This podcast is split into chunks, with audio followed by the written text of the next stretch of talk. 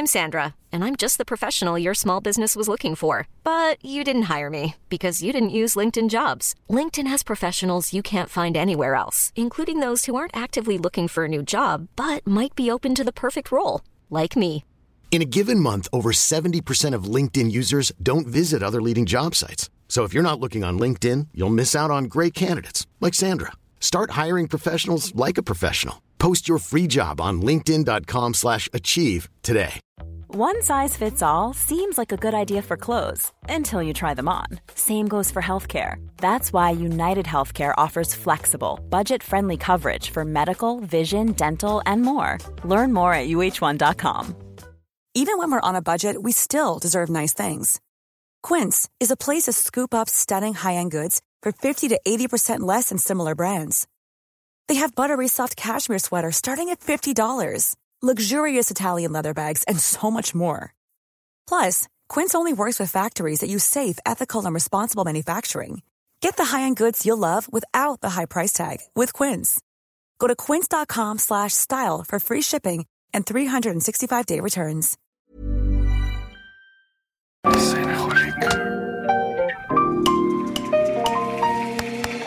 Bienvenidos a Designaholic, el podcast que amplifica la conversación sobre la cultura del diseño y las industrias creativas a través de sus protagonistas. Acompaña a Jorge Diego Etienne mientras comparte su pasión por el diseño con los temas más importantes de la actualidad y el análisis de objetos que han hecho historia o están marcando tendencias. Bienvenidos. Mario Ballesteros es curador, editor e investigador de diseño independiente.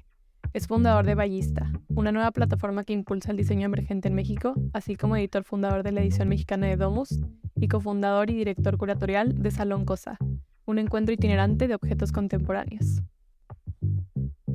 En este episodio, Mario comparte con Jorge Diego su interés por crear plataformas para diseñadores y creativos en México, su historia en la curaduría y la apertura de su nueva galería tras 15 años de trabajo, buscando posicionar a México como un referente de diseño en el mundo. Bienvenidos a un episodio más de Isanaholic de esta temporada 3. Estamos en la Ciudad de México grabando en el showroom de nuestro patrocinador IHO Espacio. Estamos súper contentos de estar aquí en una hermosa mesa de USM que es un, es un buen escenario para esta charla.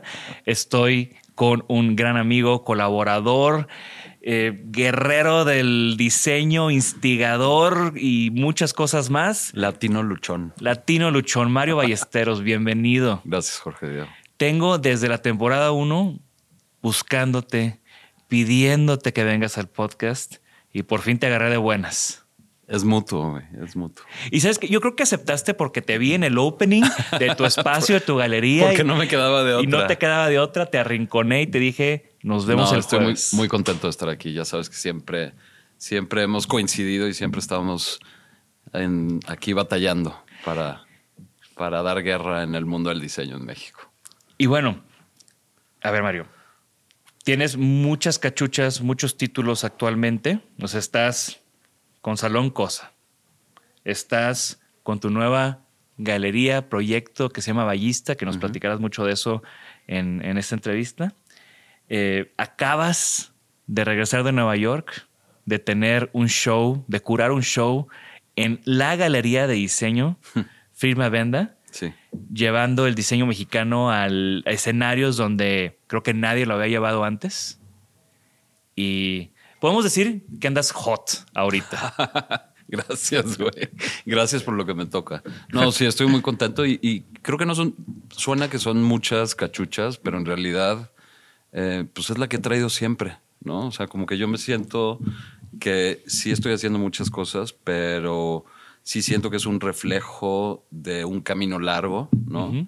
Eh, y creo que para muchos de nosotros, o sea, mucha gente en México dedicada a diseño, que ha estado batallando durante muchos años, mucho tiempo, por primero entender qué es lo que traemos a la mesa, qué es lo que nos identifica, qué tenemos que decir, eh, y luego que se sepa y que se escuche y que se nos este, pele un poquito y que se, que se voltee a ver para acá.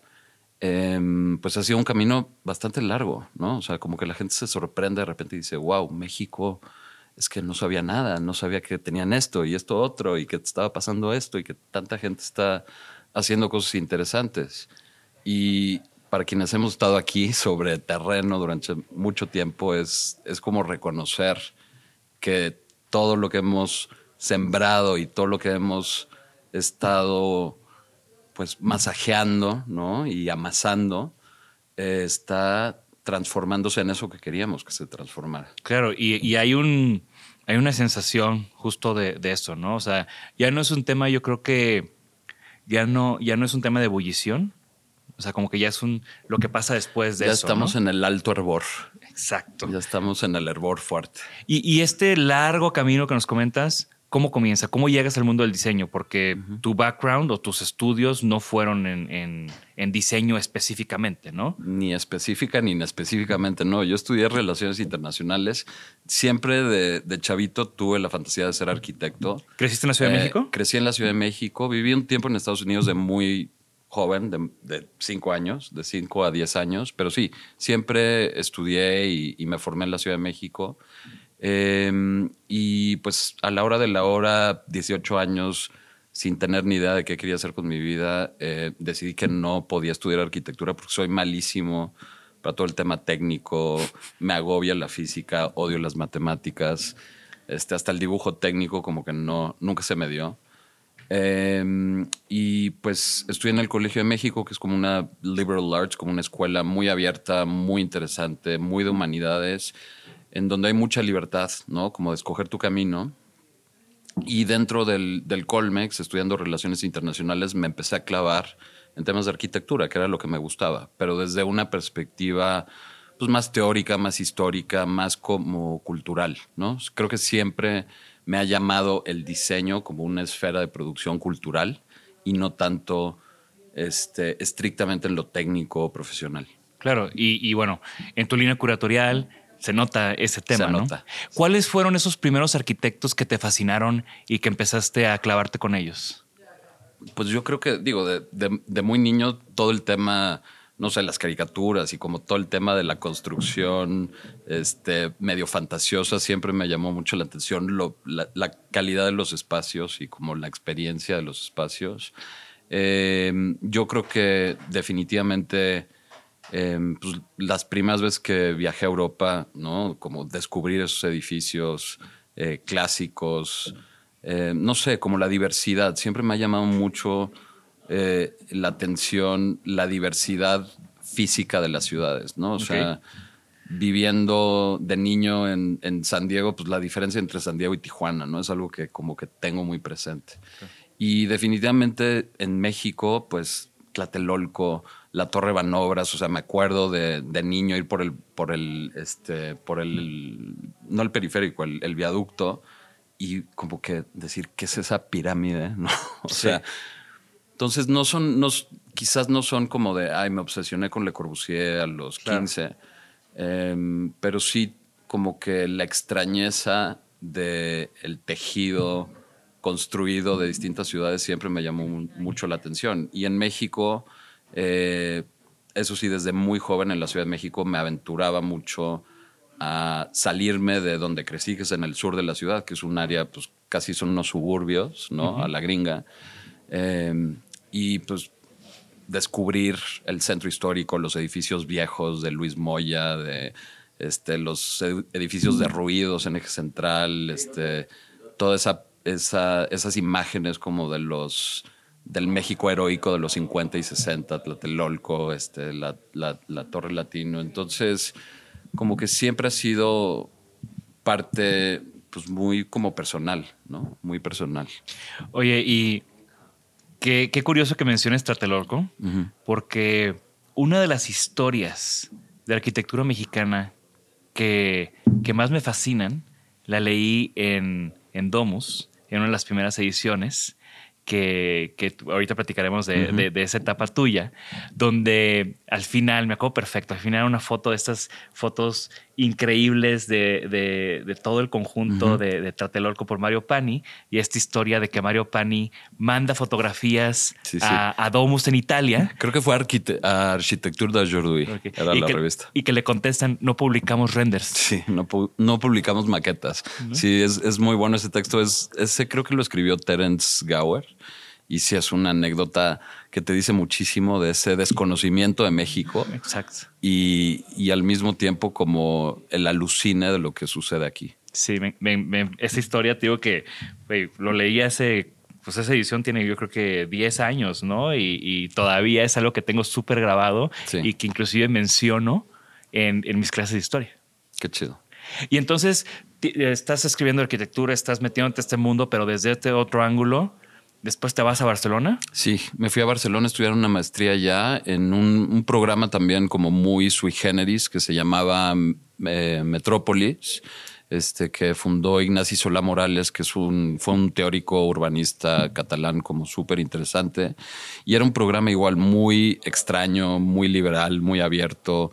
Eran prácticamente una serie de seminarios con figuras pues súper interesantes como de la cultura contemporánea en general. Sí, como enfocado en arquitectura, pero con visiones muy distintas, gente como Santi Cirujeda, este, Kyung, em, Park, que fundó la Storefront for Art and Architecture en Nueva York, Keller Easterling, o sea, si eran como figurones de ese momento, como del boom de la teoría y de los cultural studies en arquitectura. Entonces, sí, como que también, incluso en mi formación académica, eh, como más enfocada, pues también fue una formación rara, ¿no? Sí como no tradicional. Y, empecé a trabajar en Actar, que es esta editorial que también fue muy reconocida y famosa en los 90 y 2000. Eh, hicieron libros, no sé, el, de mutaciones, por ejemplo, de esta explosión de Sanford Quinter y Rem Koolhaas. Eh, hacíamos monografías para eh, pues muchos de los despachos que en ese momento estaban hot, ¿no? FOA, este, em, eh, antes de que fuera Biarque. O sea, era un lugar súper, súper interesante. Y también había una serie que se editaba in-house que se llamaba Verb y era como una especie de mix entre libro, revista, temático. Eh, y la curaduría de los temas la hacíamos dentro del editorial. Entonces a mí me tocó editar el último, de hecho, que se llamó Crisis, este, en 2007 fue eso. Entonces, pues sí, un momento también como clave eh, y de crisis dentro de la profesión de arquitectura que después me chuté pues toda la recesión allá en España y específicamente en el mundo de arquitectura fue, fue muy fuerte, ¿no? Fue brutal. Fue muy fuerte, pero también fue un momento donde los arquitectos como que se hicieron editoriales, ¿no? Y empezaron a hacer estas exploraciones. Eh, digo, mencionas a Bjark, Kulkas, ¿no? SM, o sea, todo eso surge también de ese como replanteamiento de la arquitectura, hacia dónde va, qué estamos haciendo en, este turn of the century, ¿no? Totalmente, sí, yo creo que los momentos de crisis son... Eh, a veces culturalmente son de los momentos más interesantes, ¿no? Donde realmente las prácticas y las profesiones se tienen que reinventar, tienen que ser flexibles, tienen que ser ingeniosas y creativas para sobrevivir. Entonces, específicamente en un lugar como Barcelona, que había, que venía del boom de la construcción de después de las Olimpiadas en los 90 y que todo mundo quería ir a construir en Barcelona, de repente despachos de cientos de arquitectos se quedaron con dos o tres. Eh, entonces sí fue un momento bien interesante y muchos despachos jóvenes dieron un giro radical como dices, de ser este, estudios que se dedicaban a la construcción tradicional y como muy arquis, arquis muy arquis, a empezar a imaginar otras formas de hacer arquitectura, ¿no? Entonces empezamos a ver gente que se clava en teoría, que se clava en historia, que se clava en diseño especulativo, empezamos a tener más crítica también desde la arquitectura, no solo sobre arquitectura, sino empezando a explorar temas de urbanismo, temas de sustentabilidad, o sea, como que se empieza a abrir el abanico de posibilidades de lo que significa hacer arquitectura y creo que fue un momento muy interesante y sí, de alguna manera, eh, redefinió la identidad y la posibilidad de lo que significa ser diseño arquitectónico. La arquitectura como un vehículo para. Totalmente. ¿Y qué trae de regreso a México? eh, me, me trajo Domus de regreso. Ok. Eh, yo estaba en ese momento, llevaba como un año editando Quadrants, que es la revista del Colegio de Arquitectos de Cataluña, que es una revista también increíble, eh, con una historia pues alucinante, se edita desde 1940. Eh, y es, es bien interesante porque eh, la dirección de la revista se hace por concurso cada cuatro años. eh, o cada dos años, ya no me acuerdo. Entonces tú tenías que hacer una propuesta, entonces fuimos un equipo de, de editores y justo nuestra propuesta era reinventar de una forma radical la revista, ¿no? O sea, pasar de una revista super glossy de arquitectura así pesada a una libreta así engrapada con dos tintas, este, presentando proyectos jóvenes, prese- presentando proyectos especulativos. Entonces fue un, a pesar de que hicimos muy poquitos números, creo que a mí me tocó hacer tres o cuatro números en ese entonces, de los 12 que se supone que íbamos a hacer, eh, pues el trabajo que hicimos en Quaderns le llamó la atención al entonces editor de Quaderns, que era Joseph Grima, eh, también un cuate pues, que se ha dedicado a empujar hacia otras direcciones en las prácticas de arquitectura y diseño. Y, y pues literal me, me entrevistaron, me invitaron a Milán, un, un día me, me entrevistó Joseph y a los dos semanas este, me ofrecieron la chamba, venir a lanzar una edición mexicana este, de Domus, que era como una fantasía que yo no Sí. podía realmente como digerir. Y después de casi siete años en Barcelona, en tres meses estaba de vuelta en la Ciudad de México. Y eso fue como en 2012. Sí. Que que, fue, que fue justo también cuando yo estaba regresando de Japón y, y, y no recuerdo exactamente cómo nos conocimos. Pues yo creo que yo creo que fue, no me acuerdo si fue por Domus específicamente, porque tú es- empezabas con Designaholic también sí, en esa época. ya tenía un rato en ese. en- Este, o, o empezabas como con una serie, no, no recuerdo bien cuál fue el, el primer contacto. Quizá publicamos una pieza tuya también, como en esta sección que teníamos de, de, de producto y objeto. Eh, o en archivo, no sé, como que fue un momento donde empezaron muchas cosas. Arrancó también archivo, diseño, arquitectura con Regina Pozo en esa época. Entonces, Yo tenía un pequeño es, columna, o sea, colaboraba con. Me invitaste a colaborar con Domus. Yo creo que a raíz de, de yo escribir en Designaholic. Ah, pues te invitamos a escribir, claro, porque llegando aquí, pues yo no estaba, pues no estaba consciente de qué había y tampoco había mucho. O sea, como que sí era un momento todavía verde, este, para esta perspectiva como más contemporánea, más eh, cultural, digamos, de, de la práctica de diseño. Entonces sí, desde el principio como que buscamos muchos colaboradores jóvenes, Eh, no teníamos presupuesto obviamente en la revista y yo sí tenía la ambición de que Domus México fuera Domus México, o sea, que fuera una edición no de traducir artículos en inglés al español para el consumo aquí, sino que fuera una revista que reflejara lo que estaba sucediendo en México. Y una de las cosas que yo celebro de ese, de ese tiempo de Domus fue que no solamente fue, ok, diseño México, sino fue a ver qué más está pasando afuera de la Ciudad de México. Y Totalmente. hicieron esta edición regia, Sí. Eh, donde igual nos tocó colaborar un montón, publicaba mi trabajo, pero también pues, lo que estaba pasando en Monterrey en ese momento, que pues todos estábamos colaborando con todos y creo que esa edición yo la guardo porque creo que es un, un como, no sé, una, una fotografía de, de ese momento de, de Monterrey que me tocó vivir y que, que, que fue increíble ser parte de ese momento. Sí, yo creo que, digo, y esa es la vocación de una revista, ¿no? Yo creo que una revista tiene que ser un reflejo de un momento y desafortunadamente se ha perdido, ¿no? Ya quedan pocas, eh, muy pocas, y creo que eh, ya no hay esa misma, eh, como que la temporalidad también ha cambiado, ¿no? Siento Sí. que las tecnologías han cambiado radicalmente nuestra sensación del tiempo y como nuestro valor de lo que sucede. Entonces, creo que fue un, fue un momento bien interesante eh, y, y también reconozco ahí que lo que estoy haciendo ahorita o tratando de hacer ahorita, pues ya lo estábamos haciendo desde entonces, de otra forma, Claro. con otras herramientas, con menos experiencia, con menos colmillo y con menos callo. Pero con muchas ganas siempre. Pero con muchas ganas siempre. Y con esa misma claridad de, pues, es una vocación al final, ¿no? O sea, como decir, no, es que yo tengo que, eh, o sea, para mí México siempre me ha jalado, siempre me ha interesado y siempre he querido como enfocarme en lo que sucede aquí y no por un tema nacionalista, así chauvinista, de decir, ah, México es mágico, pero, pero sí por esa convicción de que mm, es importante lo que está sucediendo aquí y, y se tiene que comunicar y se tiene que dar a conocer y se tiene que registrar y se tiene que darle su espacio y su valor. Y justo lo que acabas de decir es una visión compartida, ¿no? Por eso Dicenaholic, por eso el tema del cambio de un blog, de a un podcast, a lo que estamos haciendo ahorita, querer reinsertar los libros también en los proyectos que tenemos de, de la editorial pues es mucho esa visión y esa, esa trinchera que hemos compartido, ¿no? Se termina tu periodo, se termina el periodo de Domus México con esas cinco o seis ediciones increíbles, altamente coleccionables que tengo todas. siete.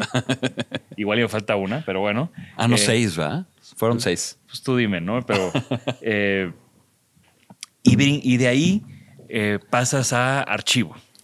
Sí, estuve un tiempo en el laboratorio para la ciudad, ah, que fue una experiencia ¿Con María? Particular, con María Holly, claro, que había, que había estado trabajando conmigo en Domus. Otro gran proyecto em, que para mí también fue un, periodo donde se hicieron cosas relevantes en la ciudad. Sí, fue interesante, fue difícil. Eh, fue una experiencia en donde aprendí mucho, pero también aprendí que no quiero trabajar en gobierno nunca pues, más. Güey, o sea, te fuiste, de te este fuiste de batallar en editorial a batallar en gobierno. Pues. Y luego a batallar en archivo, que también, pues, güey, la batalla no se acaba, nada más cambian las condiciones y la fórmula, pero...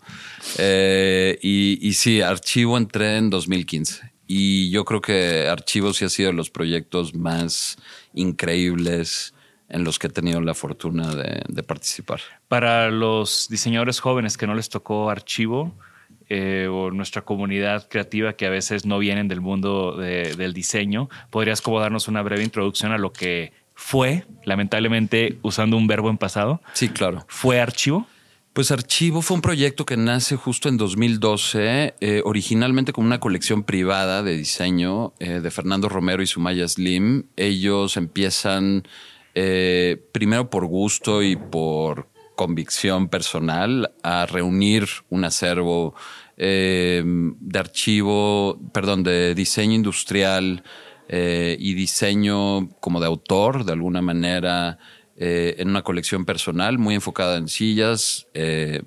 Fernando empezó con su colección de sillas, su malla más interesada en accesorios, zapatos, moda, o sea, como que ese era su este espacio de interés. Y con el tiempo y notando como ese vacío que había de instituciones o de espacios dedicados a promover y abrir discusiones en torno a diseño, eh, pues surge la idea de crear un espacio físico en donde esta colección pudiera estar, pudiera presentarse al público, ¿no? Creo que el primer la primera intención de archivo fue eso, hacer accesible la colección privada a un público obviamente muy enfocado en estudiantes de diseño y arquitectura y profesionales. Que lo arrancó Regina los primeros años. Sí. Eh, y en esos primeros años de Regina, mi relación con archivo, pues a través de tú y Regina siempre fue muy cercana y siempre fue pues muy, muy...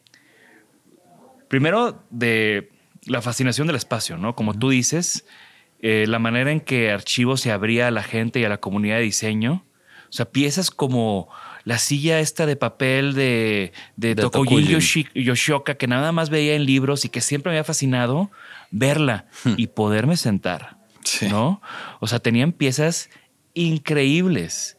Y, el, y el hecho de que fuera un lugar que se manejara menos como museo y más como un archivo que podías ir y consultar y ver, era increíble, ¿no? Y pues te digo, ¿qué te puedo decir? Ahí fue donde presentamos Panorámica por primera vez. Sí, me acuerdo. Eh, en varias exposiciones me tocó participar o como Panorámica o como con mi estudio cuando yo apenas iba empezando.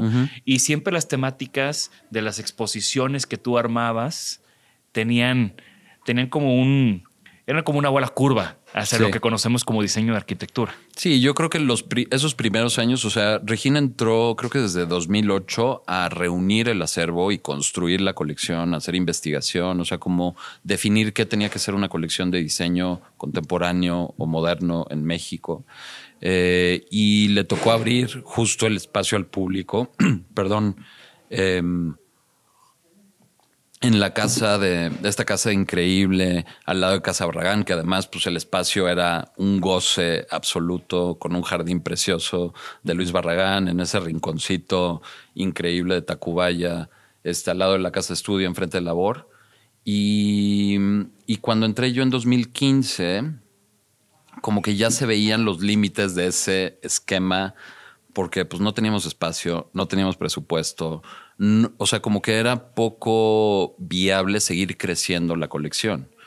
Y por eso yo empecé a dedicarme más en como el programa, ¿no? Diseñar un programa para archivo como espacio no solo de acervo y de consulta, sino también un espacio de reflexión y de crítica y de accionar cosas dentro de la comunidad, ¿no? Discusiones, conversaciones, repensar, ¿no? O sea, nosotros teníamos esa frase que archivo era el espacio para coleccionar, exhibir y repensar diseño. Y en ese repensar diseño, pues entraban preguntas como la relación entre arquitectura y diseño, ¿no? Por ejemplo, que se llamaba archivo, diseño y arquitectura, pero de arquitectura no se había hecho prácticamente nada.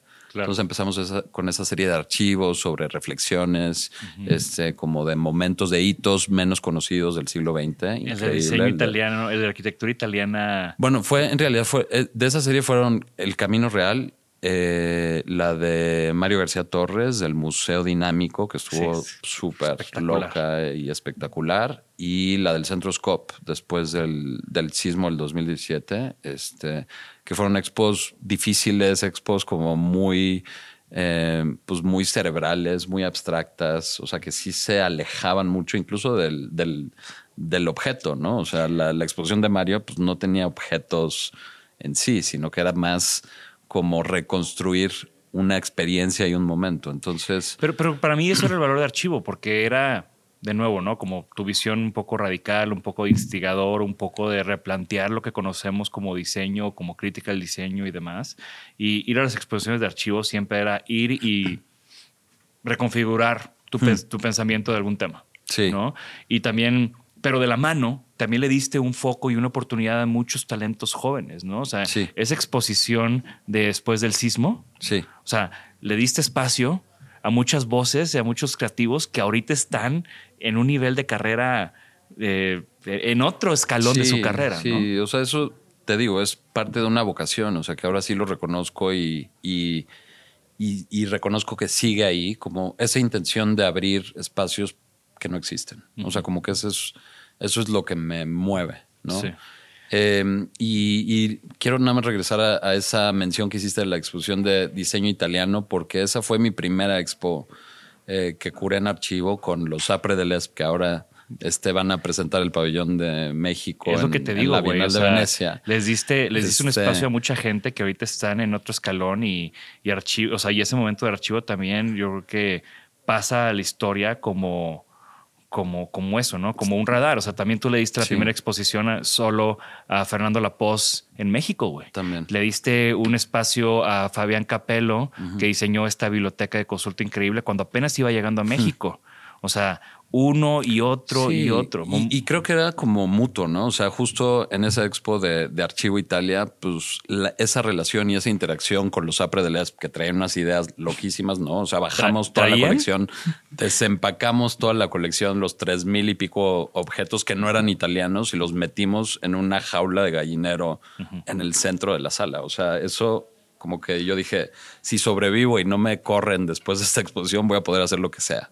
Abrimos el café con la ventanita. O sea, realmente fue en ese diálogo, ¿no? O sea, yo los invité a diseñar museografía para una exposición de diseño italiano y acabó esa relación transformando mi visión del espacio y del proyecto y de la vocación de lo que yo quería hacer en el proyecto y marcándome una pauta de cómo hacer exposiciones de diseño, porque yo sí había hecho exposiciones en Barcelona, había curado un par de expos para el Museo de Diseño allá, pero pues tampoco, o sea, no estudié curaduría, ¿no? O sea, como que todo mi proceso en torno a lo que hago siempre ha sido autodidacta, de autoconstrucción, me gusta decir, o sea, como, como ensayo y error y sobre la marcha. Y quieres o no el tema de los pocos recursos, o sea, al final, entre más restricciones tienes en un proyecto de lo que sea, más creativo tienes que ser. Totalmente. Y cuando hablamos de museografía, el tema de tener poco presupuesto O sea, tener Sí. ese como low-fi, low budget, al final Sí. exprime unos resultados No, increíbles. y la poca institucionalización del diseño, de la cultura de diseño en México te da libertad, Sí. ¿no? O sea, como que esas mismas, esa misma precariedad de condiciones en las que nos tenemos que mover, pues te hacen ser creativo y te dan mucha libertad, ¿no? O sea, cosas que hicimos en archivo creo que no se podrían hacer en ningún otro espacio dedicado a diseño en el mundo.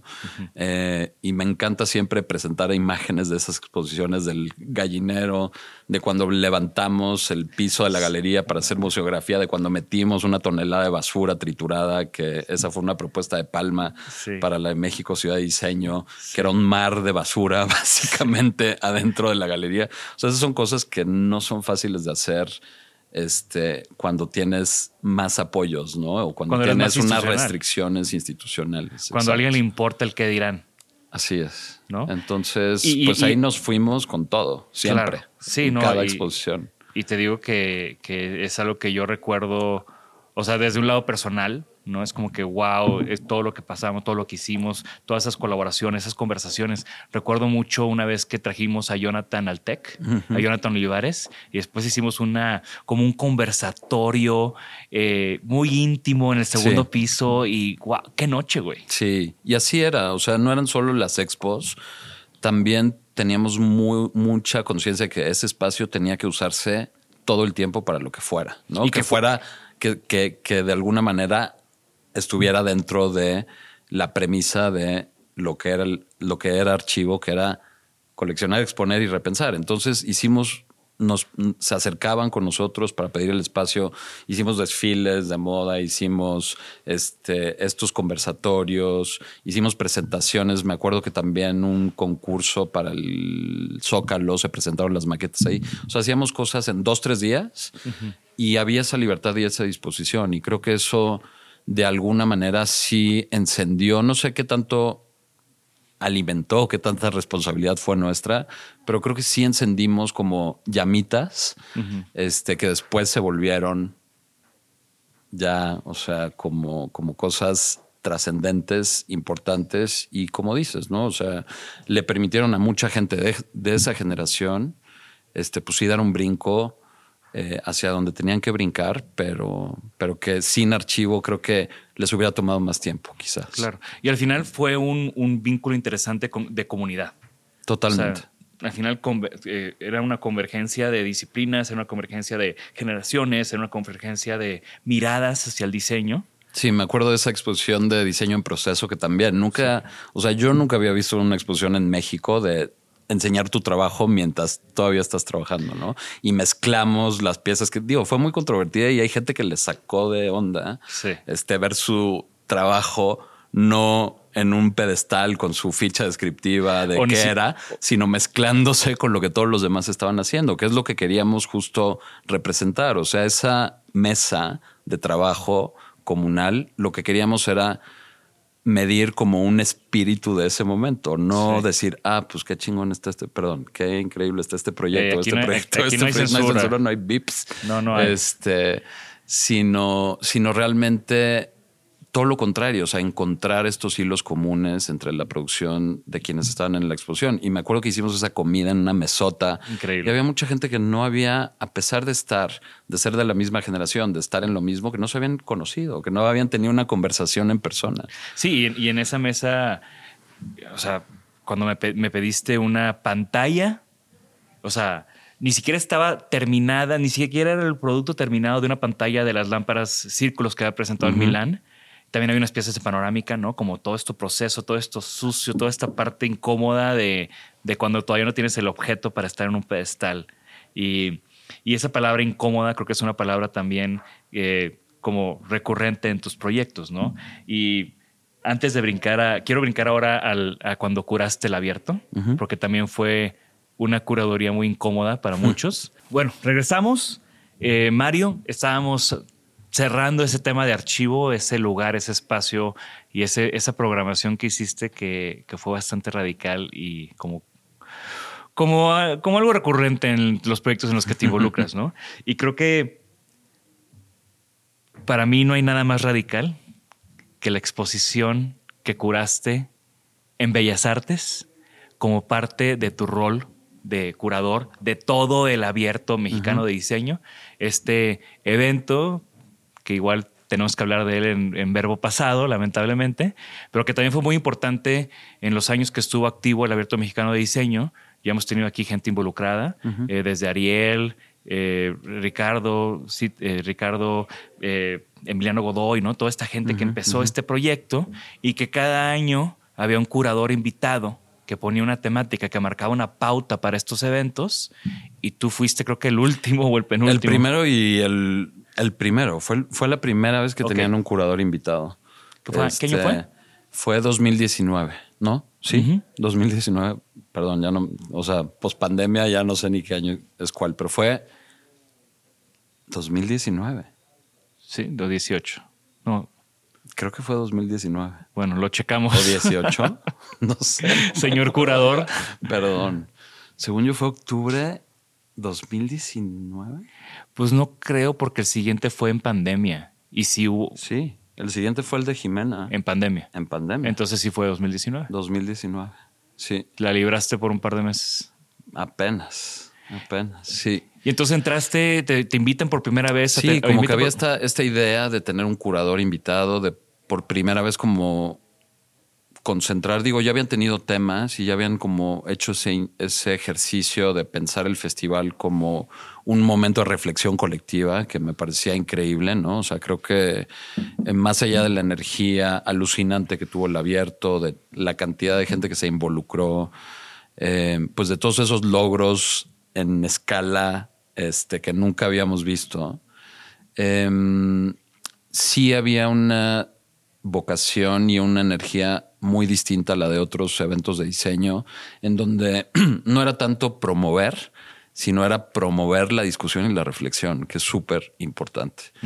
Y involucrar una diversidad de voces, ¿no? O sea, como que yo siento que el, el abierto siempre tuvo esa, esa vocación y con el tema de popular, pues lo queríamos llevar también a sus máximas consecuencias. Que fue un tema que tú planteaste. Sí, yo traje a la mesa el tema de popular y tratando de eh, darle todavía más amplitud al festival, porque creo que algo increíble del abierto es que sucedía en el centro histórico, en museos donde no había, o sea, no era un evento para diseñadores de alguna forma. Sí era un evento con una vocación pedagógica, didáctica, horizontal, democrática, decir, todo mundo tiene que abrazar, o sea, todo mundo, todos estamos rodeados de diseño, inmersos en diseño. Y qué mejor lugar que insertarlo en el centro de la ciudad. Y todos tenemos algo que decir, seamos diseñadores o no, tengamos algún interés particular o no, o, sepamos algo o no. Yo creo que cualquier persona tiene algo que decir sobre diseño, aunque no lo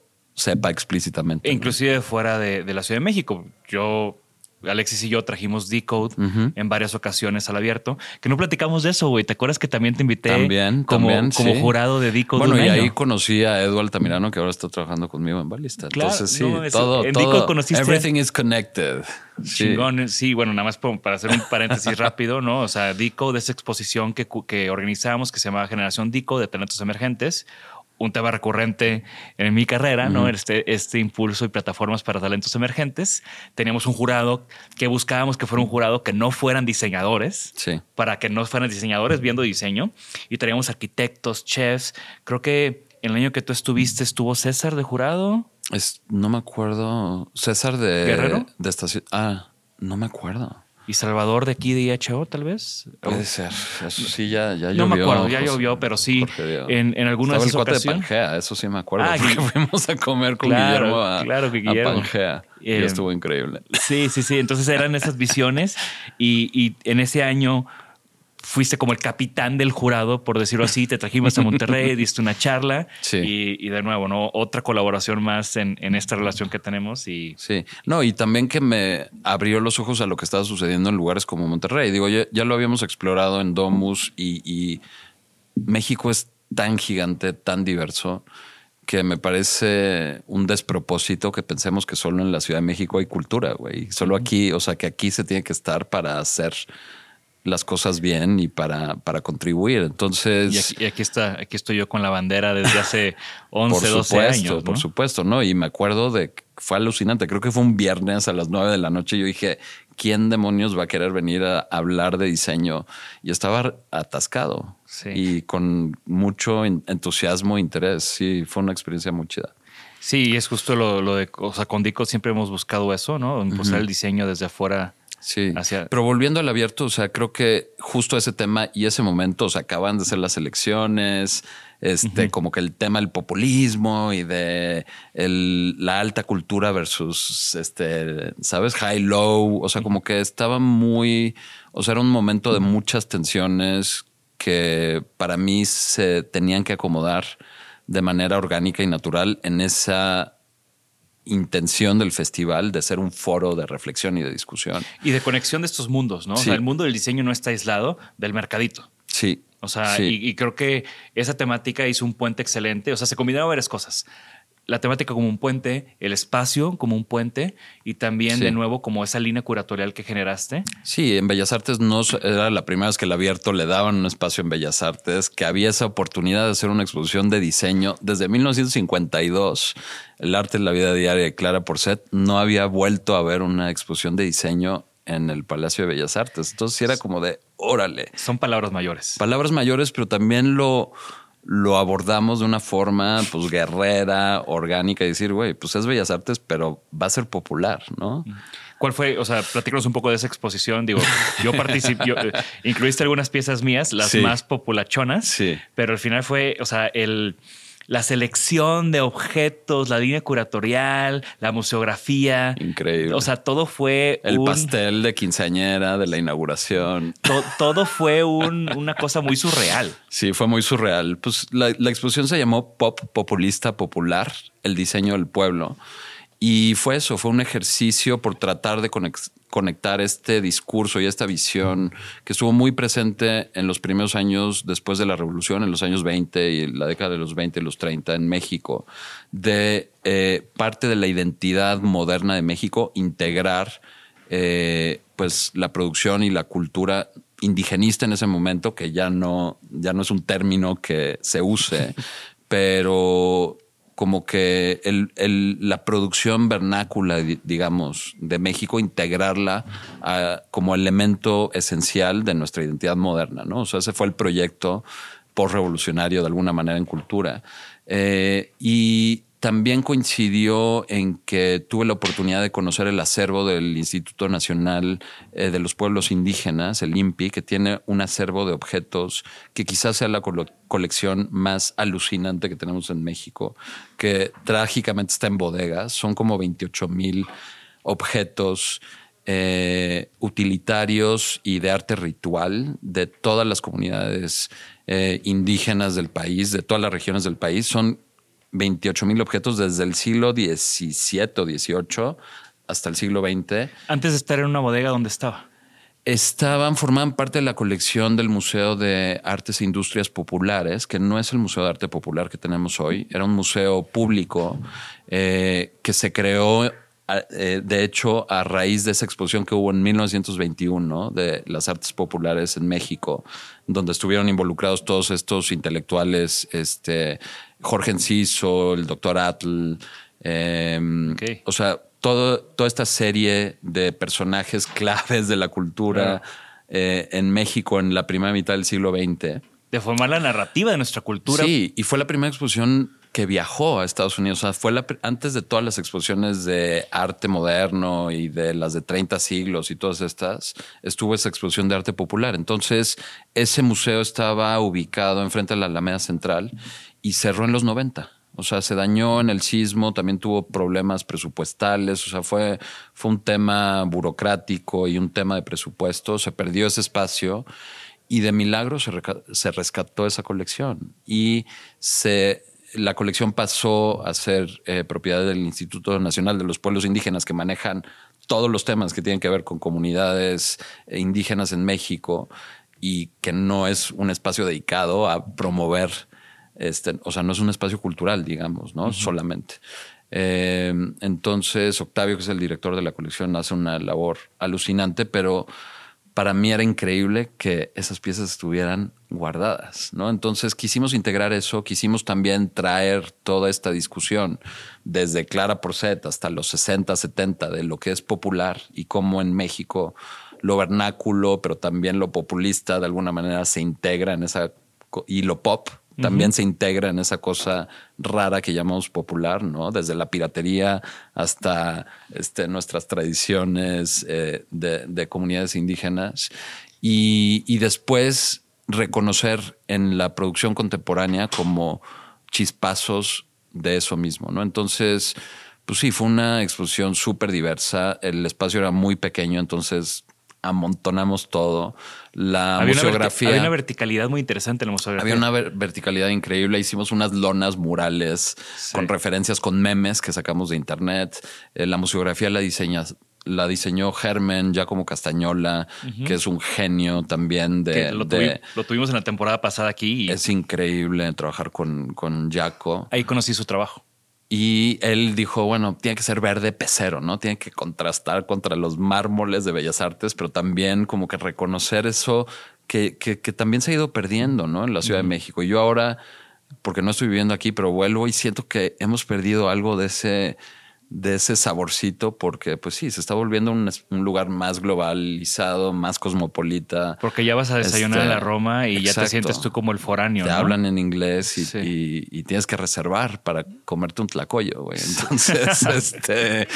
Pero, pero era una celebración de eso. Las fichas, las fichas en cartulina fosforescente. Esos fueron mis co-curadores, Tony Macarena, este Alejandro Lavarri y Lorena eh, Canales, que son increíbles. Y, sí, como que dijimos, tiene que ser all in, all in. El, uniforme de Jorge Campos, las uñas, este, pintadas, ¿sabes? O sea, como que fue una experiencia muy, muy especial. No, y, de este lado, ver mi, o sea, creo que una de las cosas que yo he gustado con mi trabajo es insertar el diseño en lugares donde no se reconozca como diseño. ¿no? O sea, el proyecto de, la, de Coca-Cola, que incluiste la silla, pues todo lo que platicas ahorita de, lo popular, de, estos lugares donde a veces los diseñadores como no, quieren involucrarse, ¿no? Sí. Y, ver mi silla como parte de esta selección, ¿no? La pieza de Ofimodul que toma una referencia, la silla de Ofimodul que toma una referencia de la silla de banquete, el Topperware de Molcajete. O sea, al final es de las exposiciones y además haber tenido una pieza dentro de una exposición en Bellas Artes como diseñador es algo muy especial. No, y también fue un momento como de reconocer y celebrar ese, ese hecho, yo creo, de que en México a veces, y creo que es parte de ese mismo paradigma como de la primera mitad del siglo XX, como del modernismo racionalista, universal, etcétera, de querer borrar las particularidades de lo informal, sobre todo en México, ¿no? O sea, si tú ves Tlatelolco, pues eran barriadas que vinieron, las sacaron y construyeron ahí las torres, ¿no? Entonces, como que esta lógica medio violenta de la modernización, eh, pues al final en México siempre ha persistido esa informalidad y los diseñadores a veces te enseñan en la escuela que tienes que ir en contra de, ese, de, ese, de esa coyuntura o de ese contexto, que eso está mal, que, es, que la imperfección o lo, lo autoconstruido o lo informal es incorrecto, es como algo que se debe de borrar y pulir y rehacer. Eh, pues yo creo que eso ya no se sostiene y creo que cada vez más los diseñadores, los arquitectos y los creadores en México están muy conscientes de ello y al contrario, abrazan como esa libertad y esa riqueza que tiene eh, las condiciones tan particulares del lugar en donde vivimos y trabajamos. Fue en ese abierto donde en el Museo de la Moneda hicieron esta expo de arquitectura donde también como que reconocían esta arquitectura informal, esta, construcción de, las afueras de, los, de las ciudades. Sí, eso increíble porque se, hizo, se hicieron varias mini expos con curadores, subcuradores invitados. O sea, invitamos a un montón de gente y participaron, ya no me acuerdo cuántos cientos de proyectos y personas, eh, pero sí fue un ejercicio duro, difícil, pero increíble, satisfactorio y yo creo que importante para mucha gente también. Y yo creo que también esa línea curatorial que yo vi en, Bellas Artes, en esa exposición, y varios de los nombres que conocí ahí, em, después los vi en un proyecto subsecuente tuyo, de donde ya tú brincaste de solamente ser bueno, no solamente, ¿verdad? Pero, o sea, de estar de un lado, que es el lado de la curaduría, la crítica, lo editorial, brincas a un lado de también curar, pero con un pues con un ángulo de, ahora sí, galerista, ¿no? Como un ángulo de comercializar estas piezas, ¿no? Sí, de hacer mercado. Que fue Salón Cosa. Que la primera exposición de Salón Cosa en otro gran escenario, en esos jardines de Barragán, enfrente de, de la casa estudio. Eh, Saliendito de la pandemia. Saliendito de la pandemia, o bueno, como que en medio de que. A medio salir. A medio salir, ¿no? o sea, como forzando esa salida. Sí, sí, sí, forzando la salida. Que qué bueno que fue en un jardín, porque también como facilitaba esa temática. Bueno, era parte de la. Y, bueno, ese proyecto es lo que conocemos como Salón Cosa. ¿Cómo, nace Salón Cosa o cómo decides tú decir, o sea, brincarte al otro lado? Para mí eso es como súper interesante y no es algo muy común. Sí, Salón Cosa nace de esta conversación entre mi socia en el proyecto, Daniel Bajara y yo. Eh, que desde, desde, hace años, desde que yo estaba en archivo y que ella estaba en la Feria Material, ella fue una de las fundadoras de, de Material Art Fair originales. Eh, como que reconocíamos el uno en el otro como afinidades, cosas que nos gustaban, ella desde el arte, yo desde el diseño, pero había coincidencias y como que empezamos a tener esa conversación de cómo podríamos traer esos dos mundos a un espacio, ¿no? Este, que también yo creo que es una de las, de las cosas eh, pues desafortunadas de México, como que esta separación tan tajante entre disciplinas creativas, esta como reforzar esas jerarquías, ¿no? Que los artistas se sientan acá, los arquitectos acá, los diseñadores acá o viceversa.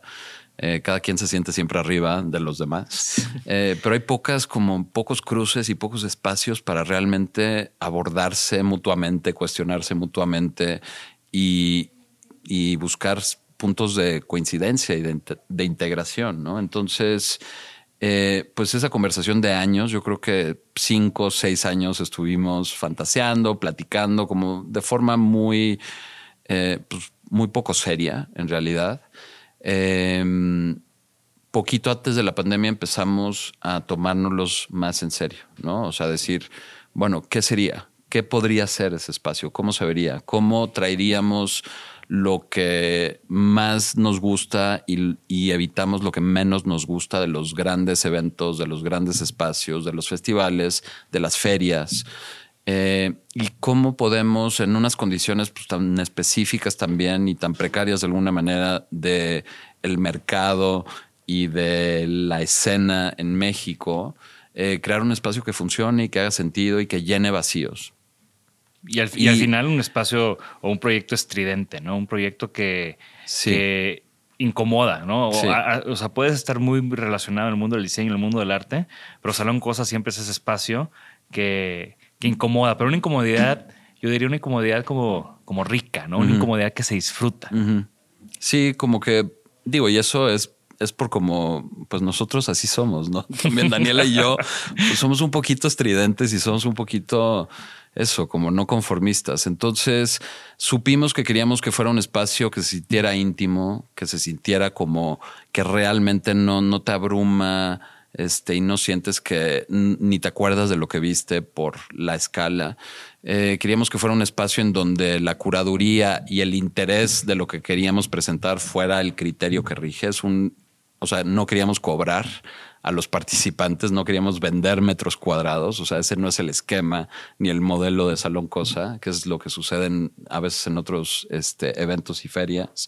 Eh, y queríamos eso, que fuera un, un evento centrado en objetos, ¿no? O sea, como que una fiesta de objetos sin detenernos en ponerles etiqueta. ¿Qué es? ¿Es escultura o es diseño? ¿Es funcional o es contemplativo? ¿Es crítico o es, es arte o es diseño? O sea, como que realmente ni, ni siquiera detenernos a tratar de categorizar y en cambio presentar una diversidad de propuestas, una diversidad de posturas, una diversidad de estéticas, traer a gente joven, traer a gente que es la primera vez que participa en este tipo de eventos. O que no hace, o que no hace objetos por lo general, como Barragán, que Exacto. viene el mundo de la moda y llega Sí. y hace unas piezas que, Sí. que, que Sí. creo que están súper bien logradas siempre y de nuevo como No, y, y viceversa, o sea, y en lo contrario a la gente que está muy clavada en la producción de objetos con la visión de diseño estricto, sacarlos de su zona de confort y decirle, bueno, queremos que hagas algo que no sea limpio y pulcro y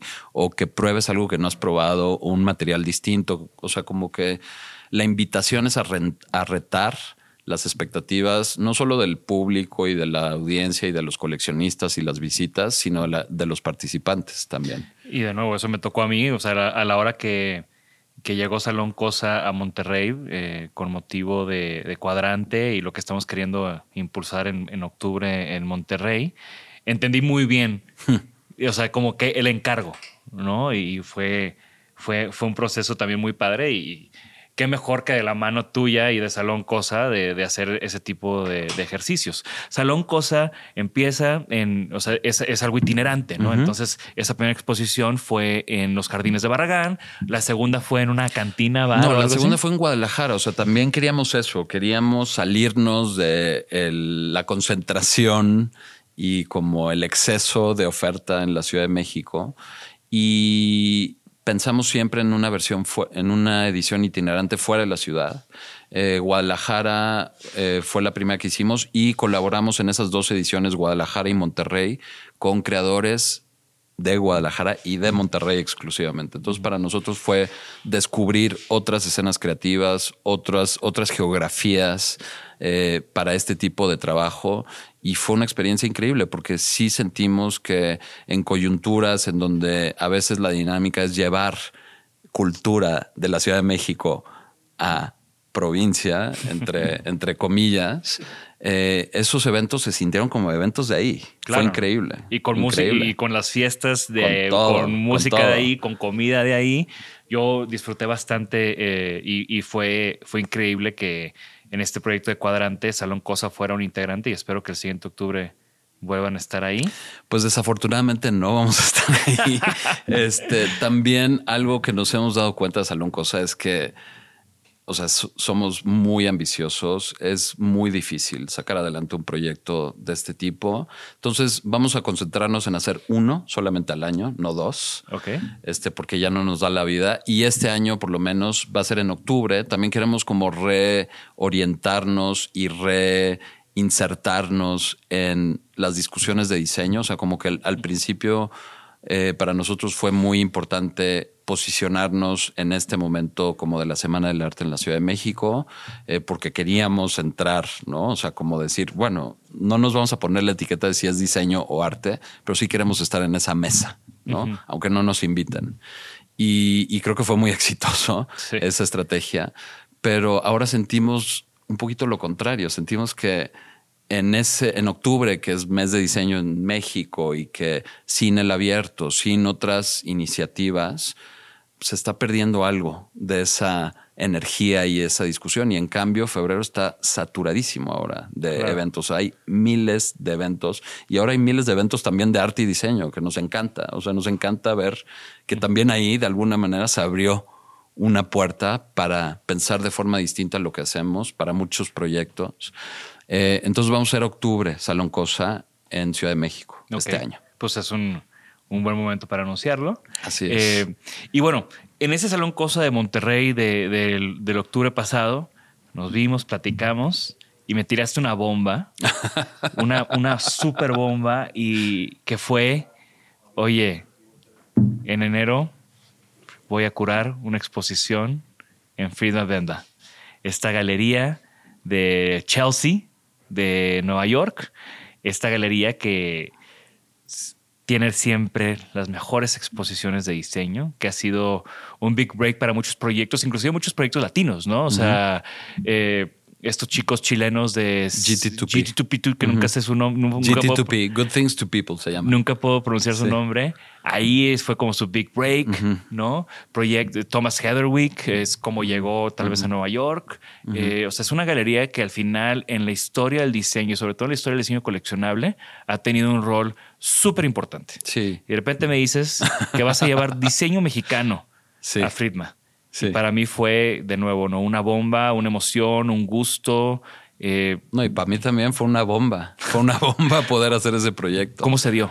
¿De dónde Eh, surge? Se dio de la forma más Porque esos proyectos toman muchísimos años en consolidarse. Sí, tomó mucho tiempo hacerlo, pero la forma en que se dio fue de lo más inesperada y como, em, pues sí, como alucinante. Yo justo los primeros meses de la pandemia me metí a una serie de charlas, me inscribí a una serie de charlas que daban eh, presenciales en Nueva York con esta, em, pues como curadora e investigadora, el personaje del diseño que se llama Daniela Ojad, este, que en Instagram está como eh, Daniela on Design, que es muy famosa como en esos círculos sí, sí, sí. neoyorquinos. Y tiene esta serie que se llama The Legends, que es muy, muy chistosa porque, pero sí junta a leyendas, o sea, junta grupos de personas increíbles y son charlas de una hora en donde ellos presentan pues lo que han hecho, su trabajo, sus espacios y demás. Y esta, esa serie o ese semestre era sobre diseño coleccionable. Entonces estaban Galería Creo, Art Company, todas estas galerías alucinantes. Eh, pues los directores daban una charla de una hora. Los que empezaron con el tema de design art y que luego ya mejor le quitaron el design art y le pusieron diseño coleccionable y Sí. Carpenter's Workshop, o sea, todos estos Sí. estaban en ese, en ese curso. Y Mark Benda, el director de Friedman Benda, fue uno de los primeros que dio pláticas. Entonces, al final de su plática, pues la audiencia o los, los que nos inscribimos teníamos oportunidad de mandar un por mail, por chat, este, preguntas, ¿no? Sobre la, sobre la charla. Entonces ya ni me acuerdo qué preguntas le hice, pero mandé como dos preguntas que Mark se quedó así como de, órale, o sea, son como cuatro preguntas en una. Eh, y total, ya las contestó. O sea, le pregunté un poco sobre la naturaleza de las ferias, el papel de las galerías dentro de las ferias. O sea, yo ya andaba con Salón Cosa y con mi proyecto de balista, que ahorita hablaremos de eso. Eh, ya tenía estas cosas en la cabeza, entonces pues aproveché ese escenario Claro. para lanzar algunas preguntas. Total que Mark, eh, bueno, Daniel le dijo, ah, pues Mario es un curador de México. Y después de eso, eh, Mark le pidió mi correo a Daniela y me escribió un correo, oye, pues quiero saber qué haces, ¿no? Quiero saber quién eres, qué haces, mándame tu portafolio, mándame tus... Y le contesté, no, pues no tengo portafolio, mi página web no está actualizada, pero bueno, aquí van 50 links este, de cosas que he hecho, que he publicado, que... Entonces, literal, le mandé, pero 50, así, un, un fila tras fila de links y yo dije, bueno, pues este güey me va a tomar a loco o, o a ver qué, ¿no? no los va a leer el intern. Y, y me respondió al día siguiente y me dijo, a ver, en este artículo de Interni que publicaste en 2017, tienes esta frase, ¿a qué te refieres con eso?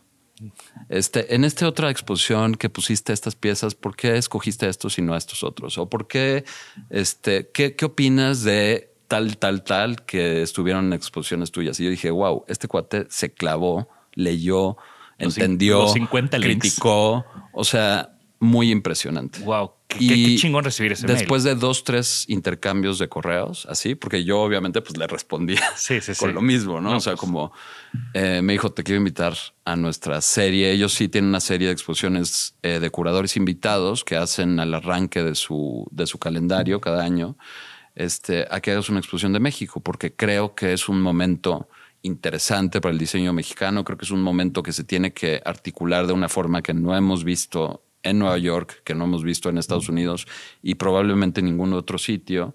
Eh, pero sí me dijo, no quiero que sea una expo sobre la promesa de México, como el potencial. Entonces, se tiene que hacer con tiempo, se tiene que hacer con recursos, se tiene que hacer.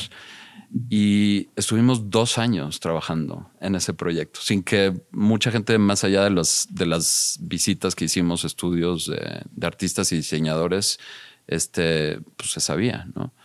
¿Tú, crees, ¿Tú crees que me, me- me llama la atención ese comentario? ¿Tú crees que, que el tema mexicano ahorita esté vertido hacia las promesas?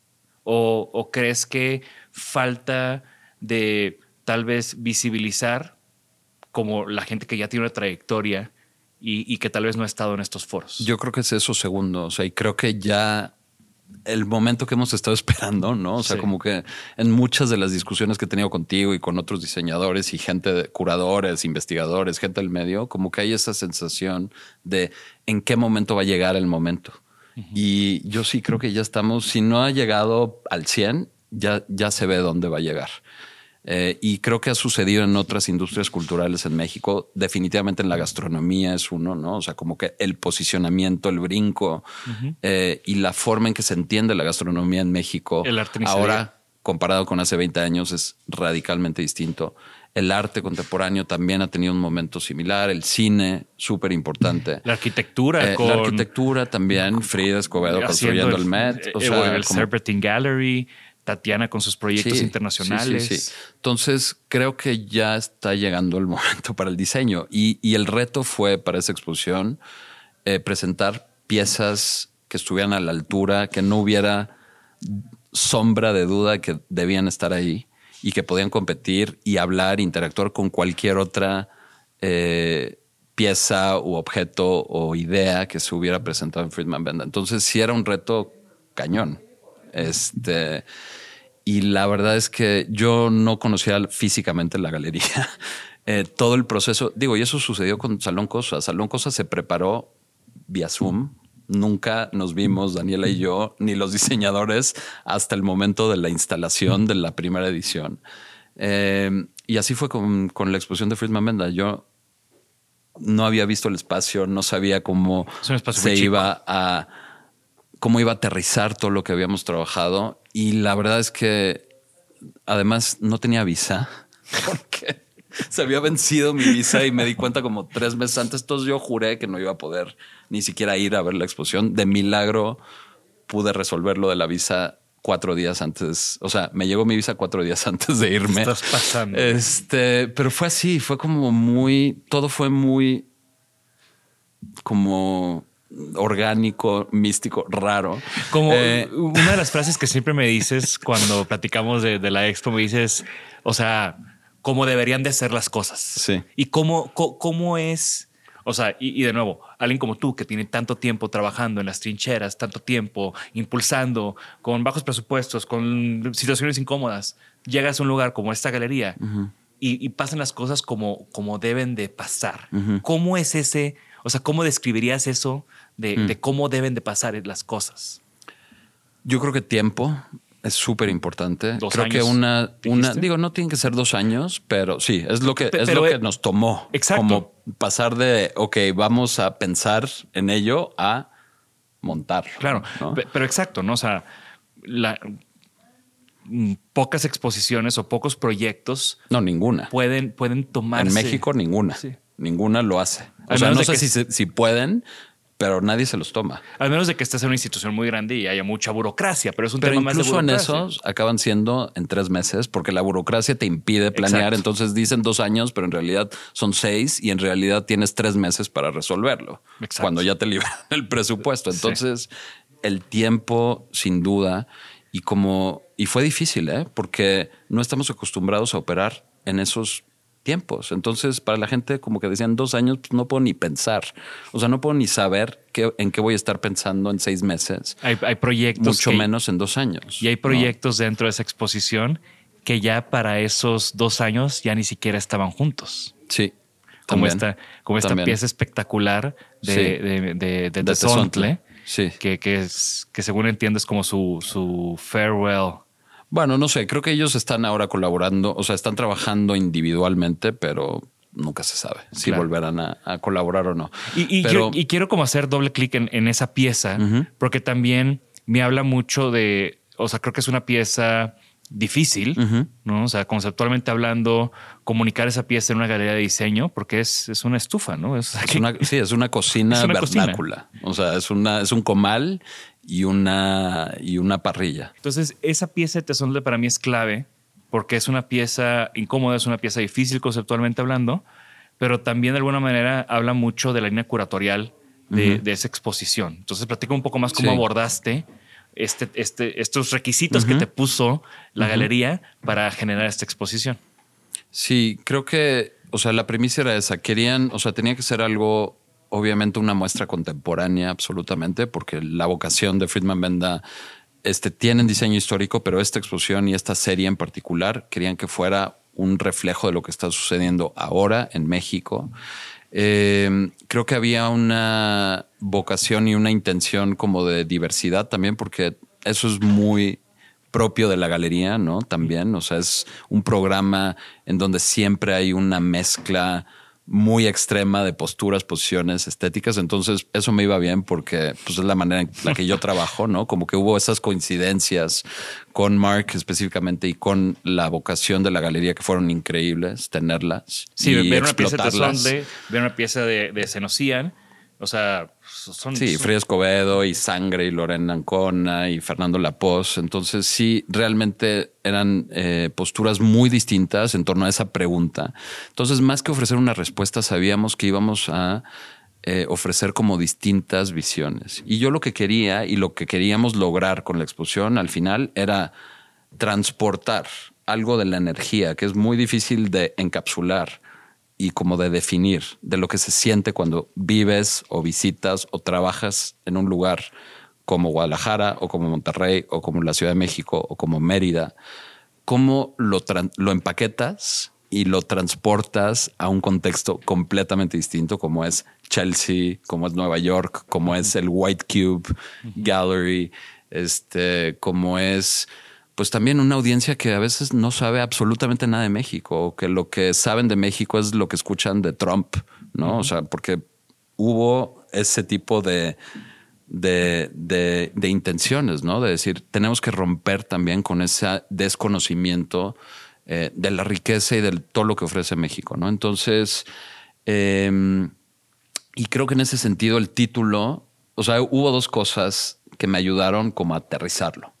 Uno fue el título, que eh, Everything Here is Volcanic. Es una frase que no es mía, Es una carta que escribió Matías Geritz. no, que escribió Hannes Mayer, Hannes que es este arquitecto radical, eh, izquierdista, di- fue director de la Bauhaus, El tercer director de la Bauhaus. huye a la Unión Soviética, vive en la Unión Soviética, llega a México en el 38. Invitado por Lázaro Cárdenas al IPN. Exacto, a, a crear un instituto de planificación urbana en el Politécnico y lo corren después de seis meses porque cambia el gobierno y porque cambian las intenciones y cambia el programa y su visión radical pues ya no es la visión este, que coincide con lo que está sucediendo en México. Entonces él sin trabajo, sin saber qué va a suceder de su vida habla de México como este lugar volcánico y se refiere obviamente no solo a la geografía inestable, eh, sino también como esa cultura y esas condiciones sociales explosivas, que para mí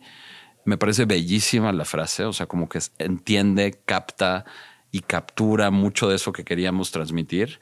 Y además es de alguien que no es mexicano, que tiene una visión de fuera, eh, en otro periodo histórico, pero ahí parte de lo que también aborda la exposición y creo que es una constante en mi chamba y en lo que yo veo como particularidad del diseño contemporáneo en México es ese carácter atemporal, en donde sí se funden eh, referencias del pasado, eh, ansiedades, inquietudes y posibilidades del presente y expectativas del futuro, ¿no? Entonces hay como esta mezcla rara en donde tú ves las piezas y pueden ser súper contemporáneas o pueden ser como de un futuro bizarro paralelo o pueden ser piezas, pueden ser ruinas que encuentras este, de algo de hace 200 años, ¿no? La mesa de, de Pedro Reyes podría ser un artefacto ahí encontrado monumental, ¿no? En piedra basáltica, súper simple. Entonces, eh, como que esa frase encapsulaba un montón de cosas y me parecía súper bella para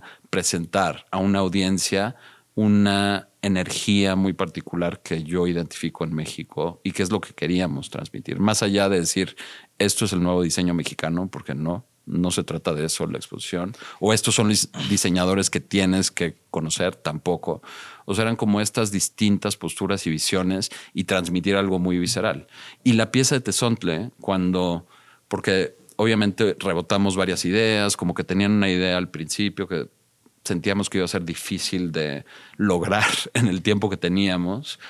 Y cuando me presentaron el proyecto de la cocina, dije, esto es perfecto. Porque además ese, esa pieza definió como el concepto para el layout y para la presentación de la exposición, que es como un guiño a la casa tradicional mexicana, a la casa vernácula o popular mexicana, que donde el comal y, la cocina son el centro de la casa, que por lo general es una sola habitación, en donde sucede todo, se confunde todo, ¿no? Y es una cosa que pasa pegada al piso. Pegada al piso. Es, un tema también de, de pues métodos ancestrales de cocina, ¿no? O sea, antes del comedor, antes de todas estas cosas, ¿no? Antes de la cocina de la Bauhaus. Eh, está este tema de cocinar en el piso. y, algo que creo que es un es poderoso en el diseño es que es completamente accesible y te evoca cosas aunque no sepas nada de diseño. O sea, el toparte, encontrarte con un objeto que tiene cierta familiaridad, aunque no sepas nada de México,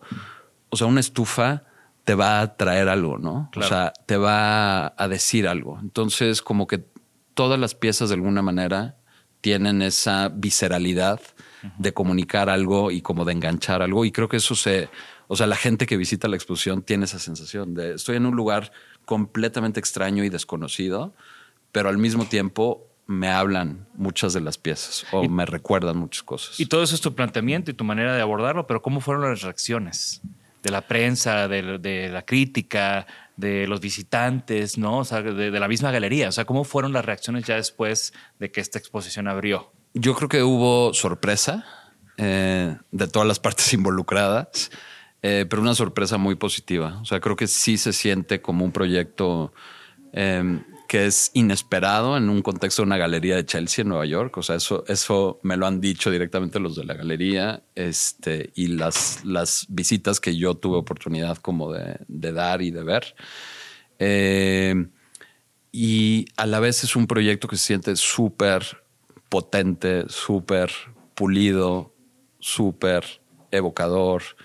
O sea, como muy logrado, ¿no? Muy logrado, muy redondeado. O sea, en, ese, porque todavía nos escribimos un último correo, este, ya pasada la, inauguración y todo, Mark y yo, y me dice, o sea, creo que logramos eso que nos pusimos como objetivo hace dos años y eso fue increíble, ¿no? Más allá de la prensa, o sea, todo lo demás como que, digo, y la prensa pues tuvo muy buena cobertura, obviamente aquí este, tener un proyecto en Nueva York, pues ya sabes cómo somos en México. Entonces puedes estar 15 años así de ya te tomaron jodiéndote y de repente, ah, Nueva York, no, pues entonces sí, seguro esto sí debe este, ser este, algo. Este güey sí sabe entonces, ¿no? y sí sale la plana completa el Reforma, que estuvo increíble también. O sea, como, como creo que eso es importante también en México para llegar a otro tipo de público. O sea, yo siempre he sido muy fiel a mi público que es más joven, más crítico, más, o sea, que sí quiere estar metido en el ajo y como retarse, ¿no?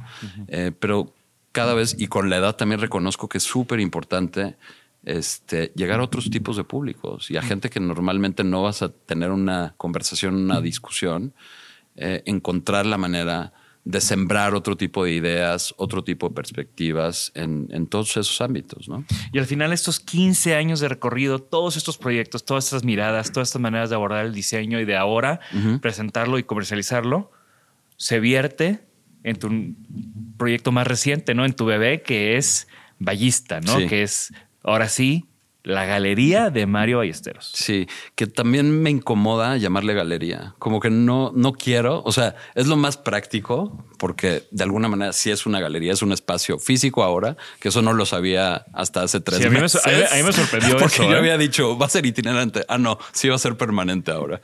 Es que encontré un local increíble que en, Laguna, que es un proyecto, es otro espacio alucinante en la Ciudad de México, en la colonia Doctores, que tiene una energía, una vibra, un una materialidad que no encuentras en otro lugar. Entonces, como que la oportunidad de estar ahí me hizo repensar el formato de cómo quería presentar el proyecto de, balista o ballista. Es balista porque es latín, pero me gusta ballista porque se acerca más como a la conexión personal con mi apellido, Ballesteros, y el nombre es, fue un tema fue un tema llegar a ese nombre.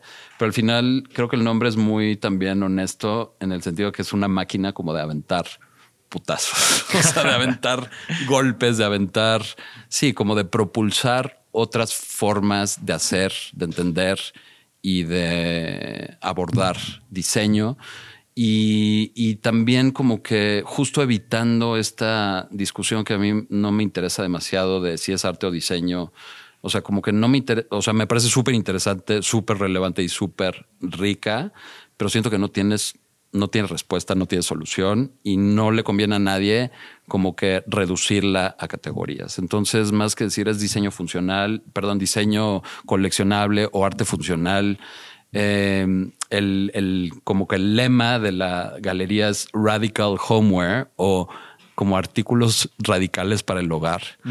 Y me interesa ese espacio de lo doméstico como el espacio en donde al final todo también se reúne, ¿no? Eh, y seas coleccionista de arte o seas diseñador o te gusta una cosa u otra, al final en nuestras casas es donde estas cosas conviven y como tienen otro sentido cuando uno se apropia o cuando uno las integra a su vida cotidiana, ¿no? Y hay, hay una frase muy bonita este, que también salió por ahí en la, en la exposición de Friedman Benda de, Anita Brenner, que fue una este, pues escritora, eh, intelectual, un personaje súper interesante también de los, del, principios de los años 20 en México, y ella habla en un libro fascinante que se llama Los ídolos detrás de los altares, sobre las sobre cómo, qué es la cultura en México, ¿no? Y cómo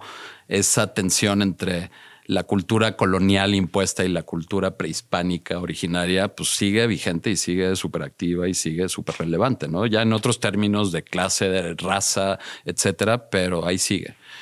Y ella usa un término que se llama arte viviente para describir el hecho de que en, las culturas prehispánicas no había una palabra para arte. El arte estaba completamente integrado en la vida cotidiana, ya fuera como objetos rituales, ¿no? Que formaban parte como de esta visión de mundo, o en objetos utilitarios que se usaban en las casas y que formaban parte de este, tu vida cotidiana, ¿no? Entonces me parece súper potente esa noción de que más que ponerle la etiqueta, vamos a enfocarnos en ese arte viviente de alguna manera metido en lo doméstico. Sí, y, al final los objetos, creo que, creo que hay muchos rituales y muchas ceremonias que al final lo único que hacen es generar una verdadera intención de hacer las cosas en nuestros hogares utilizando ciertos objetos. Sí, y creo que nuestras casas no reflejan los cambios que hemos vivido, déjate tú en los últimos 20 o 50 años, o sea, los últimos tres. Entonces, creo que el espacio de lo doméstico eh, tendría que ser un espacio de reinvención y de cuestionamiento radical constante, ¿no? ¿Por qué tenemos que vivir como si fuéramos este ingleses victorianos con salas, comedores y este, sí, ¿no? Y no solo el estilo, sino la lógica de cómo funciona una casa y para qué es. Entonces, esa es como mi, mi, mi, mi pregunta. Eh, y la respuesta pues vendrá eh, de la mano de estos 11 diseñadores y artistas con los que voy a estar trabajando desarrollando proyectos individuales, ¿no? Creo que es súper importante. Eh, y el espacio, que también es un espacio miniatura de 25 metros cuadrados, o sea, es un localito chiquitito, ¿no? No tiene esas... Por eso me incomoda lo de galería, porque siento que piensas galería y piensas un espacio increíble, pristino, gigantesco, donde tienes dos este, cáscaras de plátano en medio de mil metros cuadrados. No es esa la vocación del, del proyecto. Eh, y en cambio sí creo que va a ser un espacio para una reflexión muy concentrada, que volviendo a cómo me gustaría trabajar, me gustaría trabajar con tiempo, me gustaría trabajar con detenimiento, me gustaría trabajar con reflexión sobre lo que hacemos y permitir y darse el lujo, ¿no? De que no, que no es un lujo que tenga que ver con tener presupuestos gigantescos de producción o miles de metros cuadrados. O sea, es un lujo de decir, voy a pensar y voy a materializar eso que estoy pensando. Y me encanta, y, de nuevo, hablas de estos 11 diseñadores, y me encanta que en esa propuesta, pues continúas mezclando disciplinas, mezclando generaciones. O sea, para mí es muy relevante que tengas a gente como, como Eddie, como Eduardo Altamirano, que pues de nuevo, es alguien que he seguido, digo, ya lo tuvimos aquí en el podcast, vamos a poner su, su, episodio aquí, aprovechando el plug y es alguien que, que su carrera ha ido, la ha seguido muy de cerca y le ha ido transformando, y le ha ido a crecer y ahorita estoy seguro con este momento que está viviendo en su maestría en, en ECAL, en, Suiza. Eh, va a haber ahí un cambio radical y que tú seas parte de ese cambio y de ese empuje de su carrera, me parece fenomenal. O de Marcelo Zuro, que recién graduado y ya, lo, ya, lo agarraste desde cosa y lo estás impulsando. Y veo también como, como o sea, veo en su, en su crecimiento tan rápido de, de, cuando empezó, cuando empecé a ver sus trabajos y de nuevo, tengo una relación muy cercana con él por, mi amistad con José Noé y, lo conozco igual desde apenas que estaba viendo si estudiar diseño o no. Eh, y ya veo como esos comentarios tuyos en sus últimas piezas, ¿no? Entonces, creo que es de gran valor para un diseñador joven tener a alguien que lo esté empujando, criticando, hostigando eh, para poder evolucionar su trabajo, para poder crecer como diseñador, ¿no? Y creo que Ballista va a ser un espacio para eso. Sí, creo que sí va a ser, sí hay ese factor de diferencia, ¿no? Yo al final pues vengo de un mundo curatorial y de reflexión y de, probar cosas, no, no es nada más la vocación comercial, que va a ser importante y que también pues, la apuesta es también empezar, o sea, si ya llegamos y ya estamos listos del lado de la oferta, pues ahora hay que generar esa demanda y tenemos que seguir abriendo espacios eh, y seguir abriendo colecciones y seguir abriendo interés y seguir abriendo valor para este tipo de trabajo, ¿no? No podemos este, darnos por vencido porque no es fácil en este ecosistema como está en México, ¿no? Y el mercado es complicado en todas partes, o sea, es un mercado chiquito, es un mercado difícil, es un mercado que no es reflejo idéntico del, mercado del arte, por ejemplo, que ya tiene reglas y como condiciones pues mucho más claras, ¿no? Sabes a qué juego estás jugando. Aquí no está muy claro el juego al que estamos jugando. Lo que sí está claro es que hay un valor en lo que se está haciendo y ese valor debería de encontrar salida. Eh, en este caso, pues sí, la intención es una salida comercial, crear un mercado que no está, o sea, que, ya hay condiciones y ya hay oferta también, ya hay galerías, ya hay gente pensando en este tipo de producción, navegando las aguas aquí y en ferias fuera de México. Entonces, de nuevo, volviendo a esa pregunta de ¿es potencial? Yo creo que es nada más como el brinquito que hay que dar para que las condiciones empiecen a revelarse, porque ya están ahí. Digo, y tú has sido parte de eso también, este, yendo al salón, o sea, como que yo siento que ya estamos, ya, ya está. O sea, ya este arroz ya se coció. Me encanta. Eh, Mario, ha sido fascinante recorrer o revisitar, porque hmm. de nuevo creo que eh, hemos estado.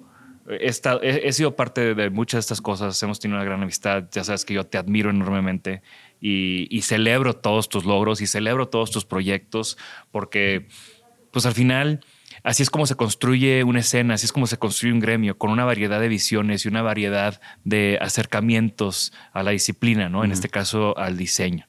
Ya para empezar a cerrar esta, esta conversación, quiero preguntarte, ¿tienes algún consejo eh, para nuestra audiencia?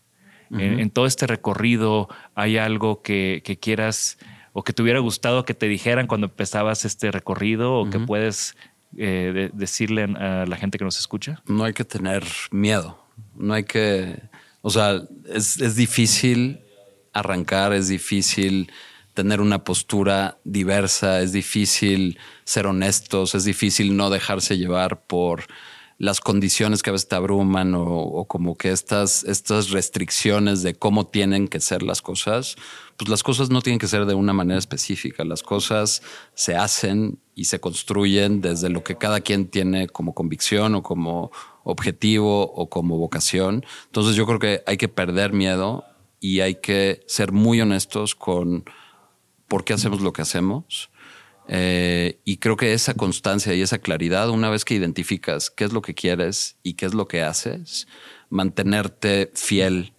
y enfocado en eso, independientemente de a dónde te lleve, porque el camino no va a ser lineal, nunca. Eh, pero creo que eso es muy importante. Sí, y estoy completamente de acuerdo y me encanta que, nos dejes con ese conocimiento. Y bueno, ¿alguna recomendación? Algo que estés eh, leyendo, viendo, escuchando? No tiene que ser de diseño. Estoy escuchando mucho corridos tumbados. Estoy fascinado con este Natanael Cano y como que toda esta movida. Creo que la música es fundamental y a mí me encanta pensar. O sea, cuando pienso en qué me gustaría ver en el diseño mexicano, pienso en música. Pienso que me gustaría ver, ok, cuál es el hip hop de o cuáles son los corridos tumbados del diseño, ¿no? Entonces, pues póngase a escuchar corridos tumbados. Eso es lo que les sugiero. Hablando de lo popular. Eh, me falta alguna otra pregunta, es que hoy no traigo mi script. Ay, y eso no le pregunté a la pasada. Bueno, es una pregunta importante. ¿Cuál es algún objeto favorito? Ya lo sé porque siempre me lo preguntan y es el exprimidor de limones. ¿Alguno en específico o el que compras en el mercado? El que sea. El que sea. Como objeto y como concentración de lo que significa ser mexicano y comer en México y vivir en México, el exprimidor de limones. Excelente. Bueno, con, eso, con eso nos vamos. Mario, disfruté demasiado esta conversación. Gracias por finalmente venir a sentarte aquí a platicar conmigo, güey. Yo sé que le huyes porque sabes que yo no me Era este momento, había que sentarse ahora, no antes. Está chingón. Me encanta, me encanta. Ojalá y eventualmente regreses y platiquemos de más logros y más cosas y o un tema en específico, porque estoy seguro que, que siempre estarás generando conversaciones. Muchas gracias, Jorge Diego. Pues igual lo hacemos más, lo, ponemos uno largo, ¿no? Pero bueno, no sabemos si son dos episodios o uno. O córtenla ahí. Lo que sí es de que fue uno grande. Eh, gracias, Mario. Gracias a todos los que nos escuchan. Recuerden que la manera de mostrar eh, apreciación por lo que estamos haciendo aquí en Disanaholic es dejar un comentario, meterse a la conversación. Ya conoces a Mario, no conoces a Mario, te gustan sus exposiciones, te hizo cringe algo que viste en alguna. Todo se vale y estoy seguro que Mario va a estar viendo los comentarios e igual y hasta les contesta porque también es, es, alguien que doesn't hold back. Entonces, participen en esta conversación, compartan el podcast y nos vemos en el siguiente Disanaholic. Esto fue un episodio más de nuestra temporada 3. Estamos grabando desde IHO en la Ciudad de México. Visiten su showroom aquí o en Monterrey con las mejores marcas del mundo, incluyendo este bello escritorio de USM que, donde nos sentamos hoy a platicar. Y eh, pues yo no sé qué más decir. Gracias a Jorge, eh, detrás de las cámaras, que hace que todos nos veamos bien y nos escuchemos mejor. Nos vemos en la próxima. Hasta luego. Gracias por escucharnos. Por favor, suscríbanse al podcast y síganos en nuestras redes. Nos pueden encontrar como Isanaholic MX. Y para que la conversación continúe, deja tu comentario. Me interesa mucho conocer tu opinión. También te puedes registrar a las 5 de la semana un newsletter con lo más relevante del diseño, arte y arquitectura directo en tu mail. Mi nombre es Jorge Diego Etienne y esto fue Isanaholic.